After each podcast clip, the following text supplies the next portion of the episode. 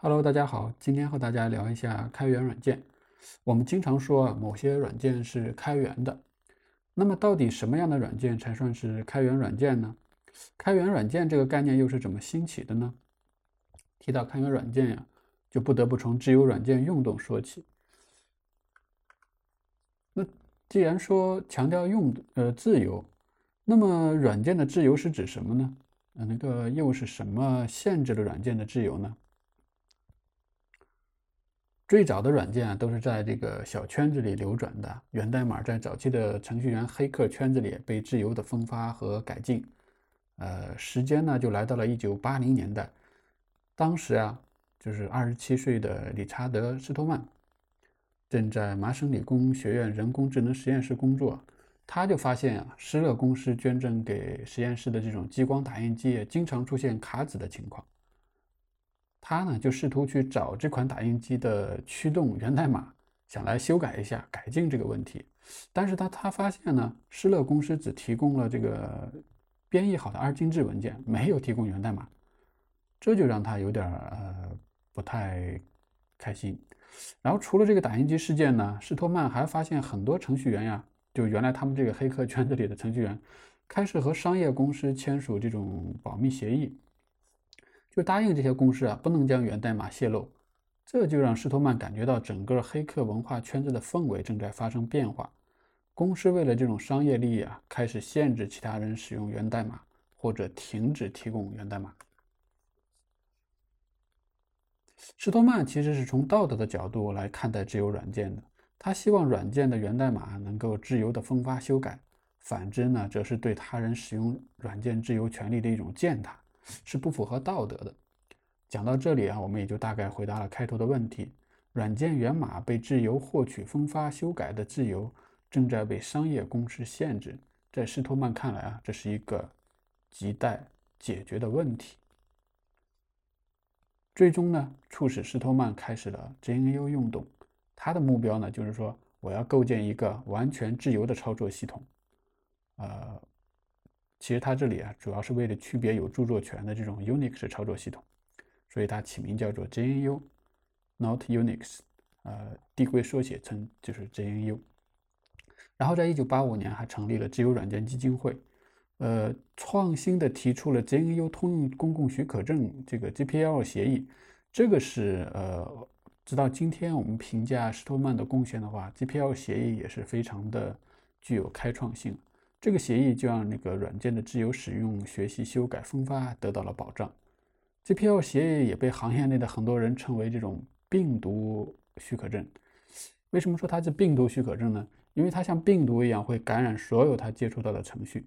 就说你可以自由的使用 GPL 协议的软件，但是呢，你基于这些软件的衍生品也要使用 GPL 协议发布。就是说你也得开源。这样的话，就让很多这种呃商业公司没法去呃使用这种 GNU 的软件。就说我使用了你的软件，那我所有的商业的源代码也都要开源。但是呢，整个这个 GNU 的计划进行的并不顺利。直到1993年，GNU 工程还是没有发布自己的操作系统内核，关键的内核这个 hard 呀，迟迟没有结果。但这似乎也并不是什么坏事。GNU 操作系统的进展缓慢，让芬兰赫尔辛基大学的呃林纳斯托瓦茨决定开发一款自己的操作系统，也就是后面我们都熟知的 Linux。托瓦茨自己也坦言，如果 GNU 操作系统进展顺利的话，他完全没必要开始 Linux 这个项目。所以说，呃，这个 GNU 内核开发的慢，也不是一件坏事，或许。是吧？带给了我们 Linux 操作系统。有了这个 Linux 操作系统呢，GNU GNU 整个工程的关键一块拼图就补上了。自由软件运动也深刻地改变了软件行业，甚至改变了世界。但是故事呢还没有结束。自由软件取得了辉煌成绩之下呀，也暗藏着阴影。在这场运动中啊，大家关心的都是自由，对抗的是商业公司对自由软件这种自由的破坏。但是软件行业的发展又绕不开实力雄厚的这种商业公司，这种矛盾该如何调节呢？另外，为什么 Linux 又获得了如此的成功呢？这些问题啊，就是光一个自由软件运动是没法解释的，所以这里我们有需要更好的答案。说完了自由软件运动啊，我们接下来说说开源软件运动。那么自由软件和开源软件的关系又是如何的呢？用这个施托曼本人的话说啊，他是他说啊，我是搞自由软件的，并不是搞开源的。可见在施托曼眼里啊，自由软件和开源软件似乎泾渭分明。其实啊，我想施托曼更希望软件是纯粹的远离商业，也并不想弥合软件自由和商业的关系。呃，时间来到一九九二年，啊，不是一九九六年，口误啊。二月份的时候啊，自由软件基金会赞助的名为“自由发布软件大会”在马萨诸塞州的剑桥召开。这个看似团结的大会啊，终于在最后，林纳斯的发言中不再掩饰这种对商业软件看法的分歧。林纳斯啊，公然表达了自己是微软。PowerPoint 的忠实发烧友，并且表达了自己不会因为是自由软件的开发者就抵制一切商业软件。那些啊能够帮助我们更好完成工作的软件，为什么不用呢？也许正是林纳斯的这种开放的心态啊，让他得到了很多人的支持。也正是他的开放呢，创造了新的这个 Linux 的开发模式。自由软件社团呃主要成员啊，另外另外一位大佬叫做埃里克雷蒙德。在他的著作《大教堂与世纪》一书中啊，给出了比较精确的概括。他说呀，整个 J JNU 工程的程序啊，就像是教堂，它是有计划的修建，而且宏伟的这种黑客精神的这种纪念碑，经得起时间的考验。而另外一方面呢，Linux 呢，更像是一个嘈杂的大市集，它是在 Internet 去中心化的松散结构中开发出来。我们也知道，Linux 其实它的开发者不只是呃林纳斯本人，有全世界很多的优秀的程序员在为它提供各种各样的补丁、各种各样的改进 Future 是吧？所以它是在一种去中心化的一种松散的结构中去开发的，最终由林纳斯来决定哪些呃 future 要被合并到主干，然后去发布这样的一个开发模式。毫无疑问呢，这个雷蒙德啊更加欣赏 Linux 这种市集一样的开发模式，并在自己的演讲中啊宣传这种开发模式的好处。细心的你啊似乎已经发现，其实这种模式呢就是我们现在所说的这种开源软件的模式。雷蒙德的这种演讲呢，让当时啊正在苦苦和微软 IE 浏览器竞争的网景公司似乎看到了新的希望和呃这种模式。希望能够带带呃带给这个网景公司呃以改变。一九九八年的一月，网景公司就宣布计划开放它的所有啊，应该是开放它的旗舰产品，就是这个呃 Navigate 这个 Web 浏览器的源代码，以此希望得到黑客们的支持，继续完成后续的开发。呃，在此之前呢，一九九七年啊，自由软件社团的主要成员包括埃里克雷蒙德，然后还有嗯 Tim O'Reilly。就是我们就是买的很多那种技术的书籍，就是这个 O'Reilly 这家公司，呃出品的，呃他们在山顶城开了一个会，就是为了避免这个自由软件中这个 free 这样给大家带来免费的误导啊。讨论最后呢，就使用一个新的名词，一新的术语吧，叫 open source。这就是我们所说的开源软件的正式的这样一个名称的由来。然后还成立了一叫做开源软件促进会 （Open Source Initiative）。叫简称 OSI，这个为这个组织呢，它是一个非盈利的组织，它是为开源软件制定规范的。它也深刻的，呃，就是雷蒙德本人也深度的参与了网景公司浏览器的开源的这个事宜。林纳斯在他的自传中啊，也评价网景走出开源这一步是非常好的。呃，但是，林纳斯相比雷蒙德啊，对于传播开源理念，呃，好像他并没有那么的上心啊，他更多的是热衷于呃技术的开发。